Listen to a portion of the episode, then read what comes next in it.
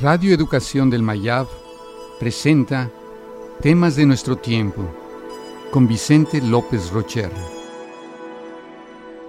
Libertad.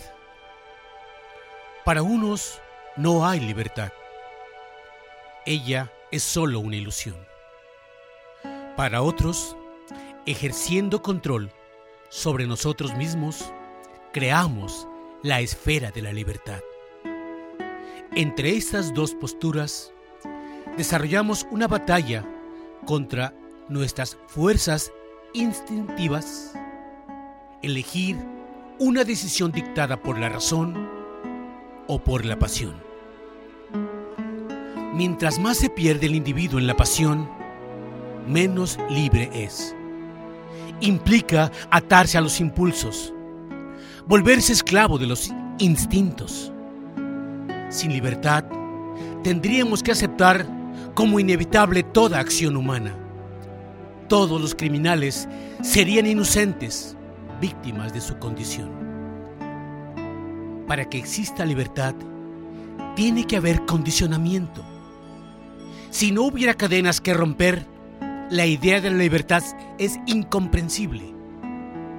No somos marionetas atadas a nuestra biografía gran parte de nosotros se está generando y podemos participar activamente en ello. Los seres humanos amamos la libertad, pero le tenemos miedo por la responsabilidad que conlleva. La libertad y la responsabilidad constituyen un binomio indisoluble. Se les asume o se les rechaza juntas. Si somos libres, tenemos que responder por nuestros actos.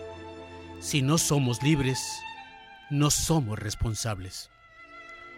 La libertad se manifiesta principalmente en el interior. Es la capacidad de resistir o encauzar los condicionamientos. Tampoco es un acontecimiento, sino un proceso que se conquista enfrentando las dificultades. Se manifiesta cuando en medio de situaciones extremas, uno logra imponer su convicción.